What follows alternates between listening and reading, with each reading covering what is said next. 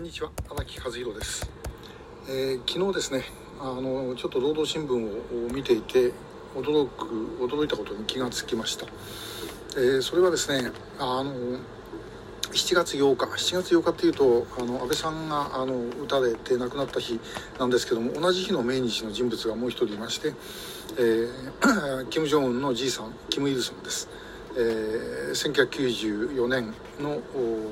7月8日。に亡くなっているんですけれども、えー、この時はですね、まあ、その北朝鮮にとっては大事な日でで、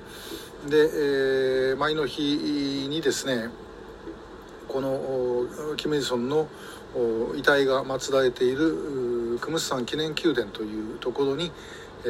ー、まあ、金正恩をはじめとして国家の幹部があの参拝をするというのがもう習わしになってます。でまあ必ず報道されるんですけども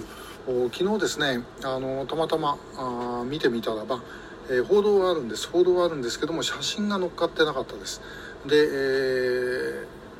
私が覚えてる限りで7月8日のですねキム・イソンの命日の参拝で写真が載っかっていなかったというのを見たのは初めてえー、です。でただまあ、あのー、ちゃんと真面目にずっと見てるわけではないんで見落としがあるのかなとふと思ったんですけれども、えー、この同じ11日、まあ、私よりあの報じたのは早かったと思いますが、え、韓国の北韓戦略センターのカン・チョルハン代表があの毎日流している「平壌24時」という、え、インターネット放送の番組を聞いたらばですねカン・チョルハンさんもやはりこのことを指摘をしていましたで、え、彼がさらに言ってたのはその前の中央委員会の時も一切演説をしていないと。いうことなんですね。確かに見ればあの記事の中で、えー、金正恩が演説をしたと一言も入っていません、えー、もし本当に演説をしていたら間違いなくこれはもうその写真が載っかってるはずですしそういうふうに書いてあるわけですけどもないということは、えー、何もやっていないです。あのいる写真は座ってる写真はあるんですけどね。えー、でこれらのことから考えるのは何かというと少なくとも7月8日つまり7日の参拝の時にはですね金正恩がもうそこにいられないという状況だったということなんだろうと思います。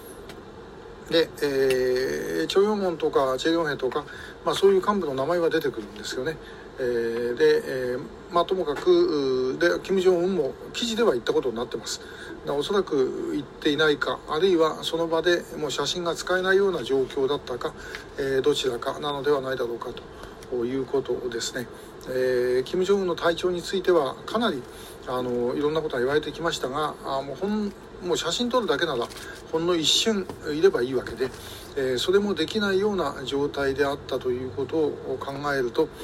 やはりかなり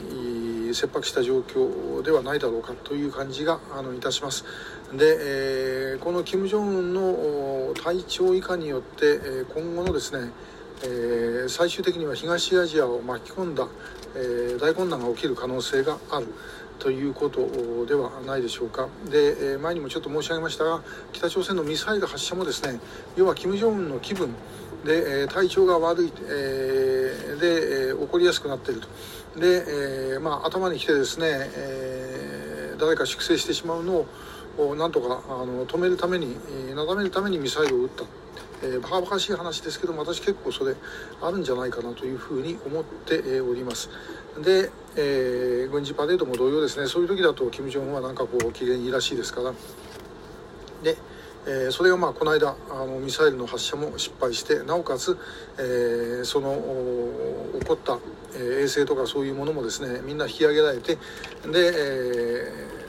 もうこれ全く使い物にならないということまで発表されてしまった、え、ということなんですね。ですからまあ本当にもう手詰まりという状態だろうというふうに思います。これからどうなるか分かりません。また何かあの出てきたらもちろん報告しますけども、えー、こんな時にえ岸田総理が金正恩と向かい合って、え無条件で話をする。というのはですね、えほとんど笑い話ですね、まあ、笑い話するつもりかどうか知りませんけどもそういうようなですね、えー、風にしか思えないと。もうそんなような状況では北朝鮮はないだろうと思います。今政府がやらなければいけないのはメッセージとして北朝鮮の誰でもいいからともかく拉致被害者の救出に協力してくれる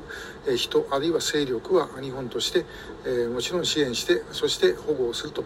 いうことを明確にするべきではないだろうかというふうに思っております。これ改めて我々もその政治の側にも働きかけてまいりたいというふうに思いますので、えー、ぜひともご協力をよろしくお願いいたします。今日もありがとうございました。